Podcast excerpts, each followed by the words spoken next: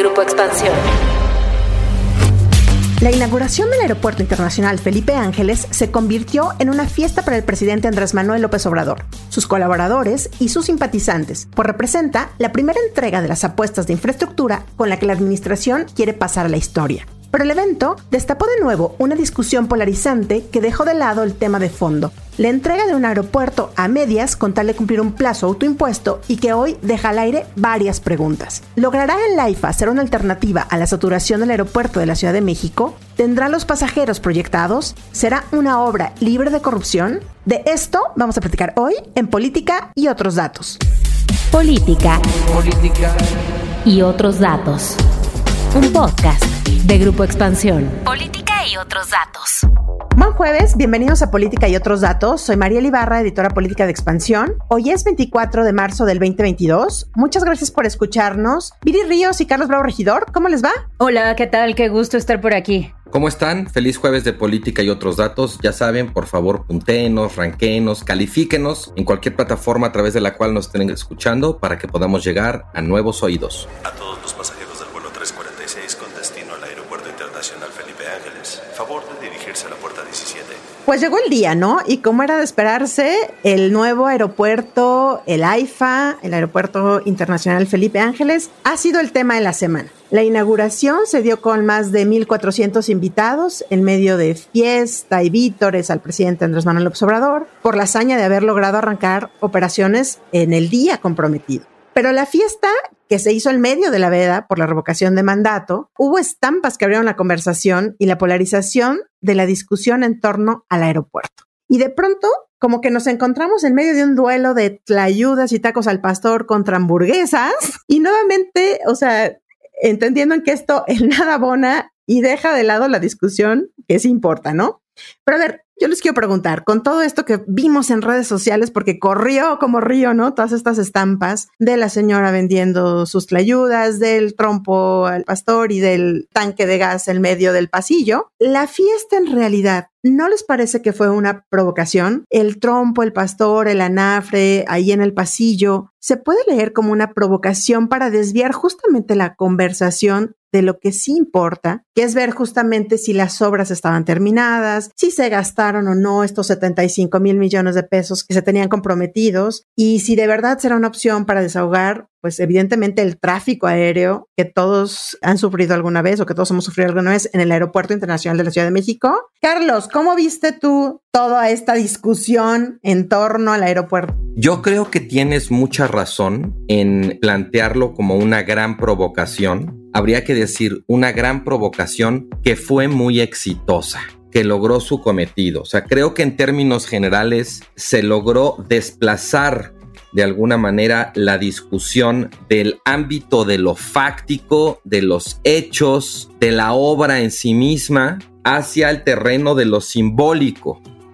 Creo que López Obradorismo en eso, la verdad, le ha tomado la medida a sus opositores, a sus críticos, a sus detractores, porque por supuesto que la señora de las tlayudas no se coló. A esa señora la pusieron ahí. Y desde luego que eso terminó como jalando la atención, vamos a llamarle como del campo anti-López Obradorista, que se puso a hablar de eso y habló mucho menos, por ejemplo, de la falta de agua en los baños. Habló mucho menos de la capacidad propiamente aeroportuaria que tiene este nuevo proyecto, ¿no? Que tiene la capacidad de un aeropuerto chiquito, del hecho de que pues no está terminado, no sabemos cuándo va a terminar. Salieron varios reportajes, alcancé a ver yo por ahí un par sobre cierta falta de transparencia en cuanto al uso de los recursos. En fin, las cosas que querríamos finalmente discutir como ciudadanos que vamos a ser, por un lado, usuarios del aeropuerto y por el otro, pues como ciudadanos que terminamos pagándolo con nuestros impuestos. Creo que la discusión finalmente terminó, como pasa ya cada vez más todos los días en la política mexicana, secuestrada por la polarización y en cierto sentido pues perdemos los ciudadanos en la medida en que terminamos de un bando o del otro o escuchando informaciones que se contradicen, pero finalmente no nos dan una idea clara sobre pues de qué estamos hablando más allá de los dimes y diretes o de las antipatías o simpatías políticas de cada quien. Piri, ¿cómo viste tú toda esta discusión? Pues sí, como dice Carlos, en medio también de observaciones que se hicieron, pues de falta de terminación del propio aeropuerto, ¿no? Pueden ser detalles pequeños si ustedes quieren, pero que sí se contraponen con el tema de es un aeropuerto de calidad mundial y sobre todo que el presidente López Obrador justo en la mañanera de ese día desde el aeropuerto dijo, está terminado al 100%. Minutos después pudimos ver que no era así. No solo no era así, sino que además, Mariel Carlos, se terminó con unas prisas que a mí me dan muchos nervios. La última vez que la 4T y sus aliados hicieron una obra pública de gran magnitud, a las prisas, fue la línea 12 del metro, que como vimos el año pasado, pues terminó en una tremenda tragedia. Yo los vi y de hecho vi estas fotos que se tomaban dentro de la cabina de comando, que se parecían mucho, no sé si recuerdan aquellas fotos de hace casi 10 años, en donde Ebrar se tomaba fotografías también con toda la clase política, con el entonces gobernador del Estado de México en la cabina de mando de la línea 12. Y me acordé tanto de esa similitud, también de la mano de toda la clase política, también de la mano del entonces gobernador del Estado de México. Era como si todo estuviera volviendo a pasar y todo otra vez con los mismos problemas.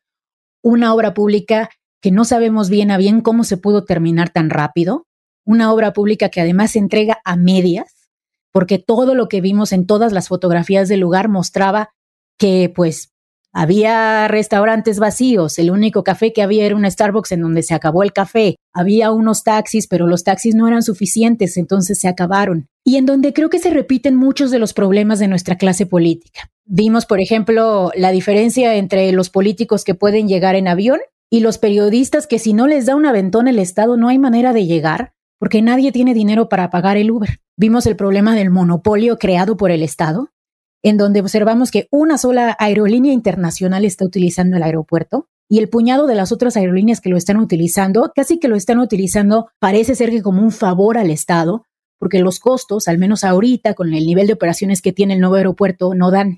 Y sobre todo, me parece que esto es tremendo, vemos la profunda desorganización de nuestro gobierno, en donde de repente yo ya no sabía si lo de los tacos al pastor había sido como manufacturado para llevar la opinión pública a otro lado, o si era simplemente cómo son ellos, que se les fue el avión y que no consideraron que en esta inauguración internacional pues iban a estar las cámaras de todo el mundo viendo este tipo de detalles. Y justo esta discusión que se armó en torno a los detalles que vimos, y sobre todo el tema de las tlayudas y si no las tlayudas y que si preferimos hamburguesas en vez de la comida regional, que es tan sabrosa. Yo creo que nadie discute que la comida regional y la comida mexicana sea muy rica.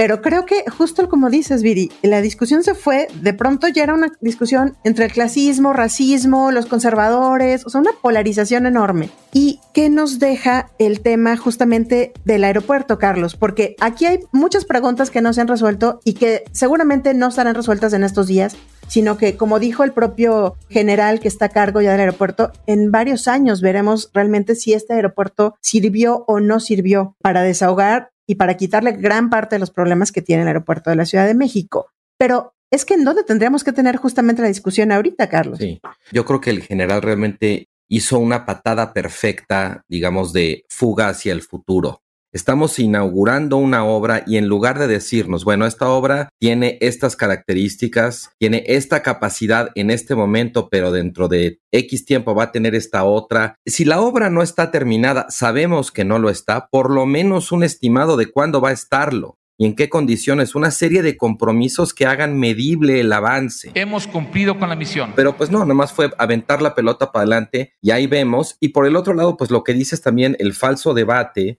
de que la inauguración de un nuevo aeropuerto internacional termina convertida la discusión como si fuera una feria de antojitos o un carnaval gastronómico. Es un aeropuerto. Por ejemplo, la cuestión relativa a las necesidades aeroportuarias de la zona metropolitana del Valle de México. Una discusión que lleva más de 20 años sobre qué hacer porque, bueno, la economía crece, la demanda de este tipo de transporte crece, cómo la vamos a atender, completamente ausente. El tema de los costos también realmente muy opaco, como muy enlodada la discusión. Lo del impacto medioambiental también a mí me parece que quedó completamente sepultado con el viejo aeropuerto, como si este aeropuerto no tuviera ningún impacto medioambiental. Por supuesto que lo tiene y es información de interés público saber cómo se está mitigando ese impacto medioambiental. Y finalmente, pues la otra parte que Expansión sacó una nota muy interesante en términos como de la conectividad del aeropuerto, de la facilidad para los usuarios. Y pues realmente el nuevo aeropuerto sale muy calificado en ese sentido. No está terminado ni siquiera como todo el tema de la logística de los accesos de la movilidad incluso al interior ya de toda la zona del nuevo aeropuerto, los costos de traslado, los tiempos de traslado, todas esas cosas que son lo que está en el corazón finalmente del nuevo aeropuerto, pues completamente desplazadas, la verdad, por la frivolidad de si la tlayuda o no la tlayuda, el taco al pastor. O sea, no solamente es un reflejo, como decía Viri, digamos, de la desorganización o de hacer las cosas a las prisas de la improvisación, también de lo fácil que es provocar a los anti-López Obradoristas precisamente con eso, sino también creo es un reflejo de los déficits de nuestra conversación pública y de lo fácil que es distraerla. Yo creo que aquí sí podemos hacer, me parece, una suerte de mea culpa generalizado en los medios, de qué fácil de pronto es que nos avienten la pelota hacia un lado y ahí vamos todos como perrito labrador detrás de esa pelota, en lugar de mantener el foco en lo importante y en todas estas cosas que tendríamos que estar discutiendo, pero que no discutimos por estar discutiendo lo otro, que la verdad al final del día termina siendo bastante intrascendente. Sí, en expansión hicimos este ejercicio, Carlos, que ya comentabas tú, en donde dos periodistas fueron y regresaron y partieron desde el AIFA y al otro día regresaron desde Cancún, uno a la Ciudad de México, al aeropuerto de la Ciudad de México, otro al AIFA, al aeropuerto internacional Felipe Ángeles. El capitán hizo mención, ¿no? Llegamos 15 minutos antes de la hora pactada, ¿no? Claro, que los problemas y evidentemente el reportero que vino y que llegó a la Ciudad de México se retrasó porque se tuvieron que echar un rato para poder tener una pista para aterrizar, ¿no? La saturación del aeropuerto ahí hizo que se retrasara el vuelo. Pero esto se empata y además, por mucho, cuando la reportera que sale del AIFA, pues intenta justamente regresar a la Ciudad de México y tomaba dos puntos, ¿no? El centro histórico de la Ciudad de México. Y bueno, en principio, pues el Uber no se puede, tienes que tomar un Mexibus, o sea, hay que hacer muchas cosas para poder salir de ahí y entonces los 15 minutos ganados, pues evidentemente se pierden, pues con toda la falta de conectividad que existe el aeropuerto. Evidentemente no así. La persona que llega a la Ciudad de México que con cinco pesos entra al metro que está pues por ahí cerca y llega con toda, pues no sé si comodidad, ¿verdad? Porque el metro también va siempre muy lleno, pero llega, digamos, con facilidad, pues al centro de la Ciudad de México. Entonces, es esto, además, y aunado a saber cuántas operaciones se estarán realizando, cómo irá fluyendo los pasajeros, si realmente elegirán o no los pasajeros ir hacia allá y será una alternativa al aeropuerto que tenemos actualmente, ¿no, Viri? Claro, Mariel. Y bueno, el tema es que nos dicen que eventualmente se van a añadir las vías de un tren suburbano que supuestamente desde Buenavista va a ir de manera muy rápida, se dice que en cerca de 40 minutos al aeropuerto. El tema es que todos sabemos que el tren suburbano, ese de Buenavista cuando se construyó, tardó años en entregarse, se entregó a medias, tuvo una enorme cantidad de sobrecostos y actualmente todavía cuesta mucho dinero un viaje en el tren suburbano este de Buenavista, pues te llega a costar más de 50 pesos solamente de ida. Entonces es realmente un problema porque no hay una accesibilidad a buen precio al aeropuerto. Deja eso. Creo que lo más importante, independientemente ya de si se ve bien al aeropuerto o no, de cómo llegar, creo que lo importante es preguntarnos si va o no a resolver el problema pues para el cual supuestamente se hizo, que es que el aeropuerto internacional de la Ciudad de México ya no da. Y al respecto, bueno, obviamente este es un tema muy polarizado, pero muchos de los expertos piensan que no, piensan que de hecho tenemos evidencia de que no va a funcionar porque ya se intentó hacer un sistema similar aeroportuario con Toluca. Si recuerdan, en 2006, imagínense, hace casi 15 años, hubo una inversión muy importante de entonces cerca de 800 millones de pesos para tratar de desahogar el AICM por medio de que los pasajeros fueran a Toluca. En algún momento, digamos en su momento más virtuoso, cerca de una cuarta parte de los pasajeros que entonces recibía el AICM salían por Toluca. Pero luego vino la crisis económica, la del 2008, y las aerolíneas empezaron a cerrar sus operaciones en Toluca porque simplemente no les daba. Y entonces prefirieron como centrarse en el aeropuerto actual de la Ciudad de México y hacer los aviones más grandes. ¿Se acuerdan que antes, no sé si se acuerdan, pero viajábamos, por ejemplo, si íbamos a Mérida o a Tuxtla, en un avión chiquito. Y de repente esos aviones ya se volvieron enormes, ya eran aviones pues de esos que casi que van a Europa, ¿no? Como enormes. Bueno, eso era parte de la estrategia para tratar de, con la misma capacidad del aeropuerto, tratar de meter a más personas. Porque la figura de Toluca simplemente no funcionó. Entonces hay mucho miedo de que este nuevo aeropuerto pues resulte ser como un Toluca 2, un experimento fallido en donde no se logren trasladar las operaciones del aeropuerto actual en una proporción adecuada. Y ahí está el decreto que se hizo un día después para enterrar al Naim, justamente pues para declarar como zona protegida toda esta lago de Texcoco, ¿no? Y toda esta zona. Y ahí también estará bien ver después cómo realmente pues se rescata o si se logra rescatar esta zona, pues con este asunto de yo prefiero el lago, ¿no? ¿Se acuerdan esta campaña que se hizo cuando se hizo esta consulta para saber si se cancelaban o no las obras? Pero hay un tema que también quisiera traer a la mesa y es la politización que se dio de esta inauguración y que yo creo que incluso se dio desde el primer momento en que los propios oradores, en este caso los gobernadores, pero en específico creo que la jefa de gobierno fue la que trajo el tema de... El AIFA, el Aeropuerto Internacional Felipe Ángeles, constituye la esencia de la cuarta transformación de la vida pública de México. Y hubo otra frase que dijo, hasta nuestros enemigos lo van a disfrutar en silencio, ¿no? Nuestros adversarios, cuando llegaran al aeropuerto, verían lo genial que estaba, ¿no? ¿Cómo vieron el tema de la politización que se dio en medio de esto?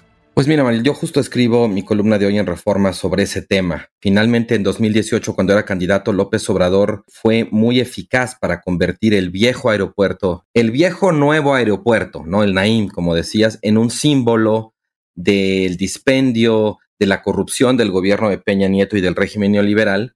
Y pues esta inauguración que dices y las cosas que se dijeron ahí, pues justamente también nos obligan a preguntarnos, bueno, si, si ese viejo aeropuerto significaba esas cosas, y ese viejo proyecto significaba esas cosas, ¿qué significa el nuevo? De entrada, para mí me llama la atención este afán por enterrar aquel proyecto, por declararlo una zona protegida, y no puedo evitar pensar que también se entierra y se declara zona protegida todo aquel dispendio, toda aquella corrupción, todas aquellas denuncias respecto a las irregularidades del viejo aeropuerto que pues finalmente ya nunca se acabaron de aclarar. Se utilizó toda aquella acusación para desvirtuarlo, para deslegitimarlo. Había buenos argumentos, sobre todo en términos de impacto ambiental y el problema del agua. Había muchas acusaciones de corrupción, de que el poder económico estaba sometiendo al poder político. Nada de eso se aclara, se entierra y es zona protegida. Creo que eso pues, es uno de los primeros significados que termina teniendo, digamos, este desenlace también pondría yo el énfasis en la presencia del ejército, en la importancia que adquieren los militares, no solamente para construir, sino también para operar este nuevo aeropuerto y la opacidad en la que opera el ejército, como ya digamos un nuevo brazo de la administración pública en México, muy ajeno a sus tareas normales, muy ajeno, digamos, a lo que es propiamente su función dentro de un Estado democrático, pero bueno, pues sí, también muy naturalizado dentro de lo que es la 4T también, ¿no? El militarismo también, pues forma parte, como hubiera dicho la jefa de gobierno, de la esencia de la cuarta transformación. Y finalmente yo también, hablando de esta dimensión simbólica, diría que es muy impresionante también cómo no está terminado, no resuelve las necesidades, no tenemos un horizonte para la entrega de lo que falta, pero de todos modos es celebrado como una hazaña histórica la 4T como una máquina de producir relatos épicos, de todo convertirlo en algo grandilocuente, como un parteaguas en la historia, con todos los defectos que tiene, creo que va más allá de los detalles que decíamos en un principio, pero de todos modos, pues eso también sigue siendo algo que le sale muy bien y que, como decíamos en un principio, termina desplazando la discusión hacia pues, esta suerte de versión mexicana de las guerras culturales, que nos impide al final pues apreciar los hechos, la dimensión fáctica, si el aeropuerto sirve o no para lo que debería de servir. Claro, pero que esa grandielocuencia tampoco es de hoy. Se acordarán cuando Fox inauguró la segunda terminal del Aeropuerto Internacional de la Ciudad de México y cómo también lo vendió como si hubiera sido una gran hazaña, pero en realidad pues era prácticamente un favor político que se le hacía a una aerolínea que era la que la iba a utilizar y que bueno, al día de hoy se convirtió además en una de las aerolíneas más utilizadas, etcétera, ¿no? Yo veo pues más bien como el vaivén de nuestra clase política haciendo lo que sabe hacer, vendiendo sus obras como si fueran las mejores que hay. Pero a mí sí me preocupa mucho el tema medioambiental. Platicaba yo con un experto, de hecho, sobre lo que sucedió en Texcoco y me comentaba que en realidad es imposible, según su eh, estudio, recuperar el lago, porque ya hay capas y capas de cemento, de aplanados, cerros desechos, cortados en partes, hay drenados de cierta parte del agua, etcétera. Entonces no es algo que vaya a volver, más bien yo me lo imagino que se va a ver más como Chernóbil, ¿no? Esta imagen medio apocalíptica de desarrollo urbano que dejó de ser y que pues se va llenando con cierto moho y con ciertas plantitas, pero pues ya no va a ser esta reserva, el lago ya no va a volver. Es el tema de casi casi que haya sido como haya sido acá, trasladado. Es decir, leía yo una opinión de Genaro Lozano y él hablaba justamente de los entregables de Andrés Manuel, ¿no? Del presidente. Y este el aeropuerto como uno de los principales entregables de las cosas que se comprometió y que tienen que estar, tenían que estar, ¿no? Y que finalmente están. Y vuelvo nuevamente, ¿no? Al haya sido como haya sido, ahí están, se entregó y no importa cómo, ¿no? Lo que decía Viri, acostumbrados a que esta clase política haga eso, desde el presidente municipal más modesto del país, que entrega una carretera o una pavimentación sin terminar, hasta el gran aeropuerto de la Ciudad de México o la nueva alternativa, que se entrega sin terminar. Digamos que es como un tema extendido y que además, pues evidentemente este gobierno nos había dicho que combatiría. Y sabes que, Mariel, creo que lo más triste es que parte de esa esencia de la 4T, y que yo lo pensé mucho cuando vi las imágenes del aeropuerto, Parte de esa esencia es que supuestamente están ayudando a las personas que menos tienen. Y de hecho incluso dicen, bueno, el aeropuerto, este aeropuerto está más cerca de Catepec, que está más cerca de Tecama, que está más cerca de estas zonas. Y sí es cierto, es verdad que está más cerca, pero no necesariamente es más usable por esas personas. No necesariamente es más cercano, no necesariamente está resolviendo el problema de transportación de estas zonas. Creo que lo más triste de este caso es que se vende esta política aeroportuaria prácticamente como una política social, pero termina siendo una política social chafa, mal implementada y que no sabemos si va a funcionar, ¿no? O sea, ojalá funcione, ojalá de verdad se haga este hub de varios aeropuertos y funcione como en Nueva York, pero lo que estamos viendo ahorita es que hay muchas dudas sobre si eso va a pasar. Déjame nomás añadir una cosa para terminar. Presumir que el aeropuerto les queda más cerca no solamente es demagógico en términos de que eso no quiere decir que vayan a utilizarlo, también vivir cerca de un aeropuerto afecta la calidad de vida. Esa suerte de instrumentalización de las personas pobres o de las personas que viven en zonas más marginadas, las termina convirtiendo como en escenografía de una celebración del poder político que no se ejerce en su beneficio, pero los utiliza para vanagloriarse de lo que hace. Y me quedo con esto, Carlos, justamente porque, pues, el medio de la fiesta, evidentemente que fue la inauguración, pasó muy de noche algún comunicado que lanzaron los 12 pueblos originarios de Tecámac, que están en contra de este aeropuerto, haciendo énfasis en que se iniciaba operaciones violando la propia manifestación de impacto ambiental que se tuvo para la zona. Y ellos lo que dicen, y leo textual su comunicado lanzado ese día, que dice, esto va a agudizar el desequilibrio hídrico que padece el acuífero Cuautitlán Pachuca y deja sin agua a nuestros pueblos a través de la construcción de acueductos que se supone se encargaría de reimportar el agua del acuífero del Valle del Mezquital y que arrancaría a la altura de Tula y una parte desembocaría al inferior del AIFA. Es decir, vamos a ver adelante si este problema de agua no se convierte también en un problema social en la zona que también, dicho sea de paso, en expansión publicamos un reportaje sobre cómo es vivir en los alrededores del AIFA. Y justamente, pues hay personas que están sufriendo de verdad, pues porque sus casas tienen que ser derribadas para poder hacer las conexiones que faltan para poder entrar al aeropuerto, ¿no? Hay personas que ya están sufriendo justamente pues la llegada masiva de trabajadores y que ellos esperan de verdad con mucha ilusión que sean incorporados al aeropuerto porque así en algunas negociaciones se los ofrecieron, ¿no? ¿Cómo se va a incorporar a estos pueblos a que sean beneficiarios pues de esta gran obra? Yo creo que eso a eso le tendremos que poner ojo en los próximos meses, Carlos Viri.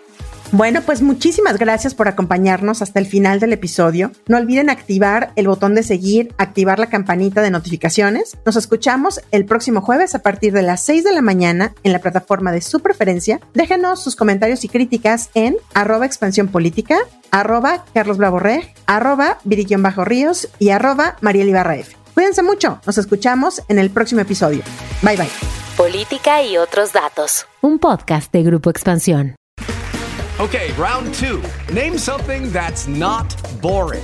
laundry? Ooh, a book club. Computer solitaire, huh?